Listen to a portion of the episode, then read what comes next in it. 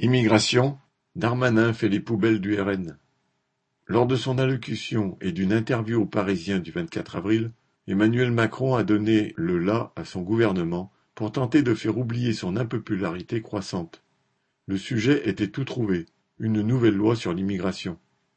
De nouveau les travailleurs immigrés sont rendus responsables de tous les maux et le président souhaiterait concocter une nouvelle loi, la trentième depuis 1980, permettant de faire diversion. Il y aurait deux volets à cette loi. L'un permettrait la régularisation des sans-papiers dans les métiers dits en tension, c'est-à-dire ceux pour lesquels les patrons ne trouvent pas preneurs tant les salaires sont bas. Cela concernerait 7000 travailleurs qui se verraient octroyer pour prix de leur exploitation une carte de séjour à renouveler tous les ans. L'autre volet de la loi consisterait à renforcer l'arsenal répressif contre les sans-papiers et accélérer les expulsions.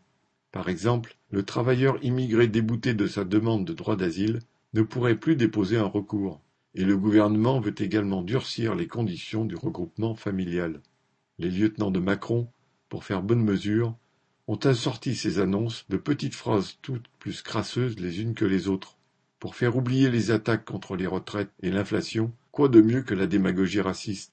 Bruno Le Maire s'est par exemple précipité pour affirmer citation, nos compatriotes, légitimement, en ont ras-le-bol de la fraude, ils en ont ras-le-bol de voir des personnes qui peuvent toucher des aides les renvoyer au Maghreb ou ailleurs, alors qu'elles n'y ont pas droit. Ce n'est pas fait pour ça le modèle social.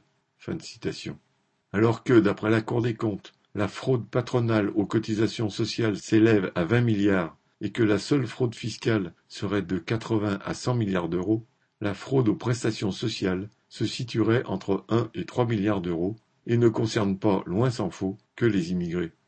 Même Darmanin a été obligé de le reconnaître, mais pour ne pas être en reste, il s'est empressé d'assimiler la délinquance aux étrangers, affirmant citation, Nous sommes pour un seul texte qui permette à la fois la lutte contre la délinquance étrangère, aux étrangers d'avoir des papiers, si et seulement s'ils parlent français, et en même temps de bien intégrer ceux qui sont sur notre sol national, en ajoutant je pense que l'on peut s'entendre avec Gérard Larcher sur ce point.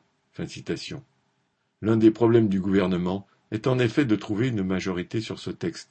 Macron et le gouvernement sont prêts à tout pour concurrencer Le Pen sur le terrain de la démagogie raciste la plus basse, afin de rester au pouvoir et de continuer les attaques contre l'ensemble du monde du travail.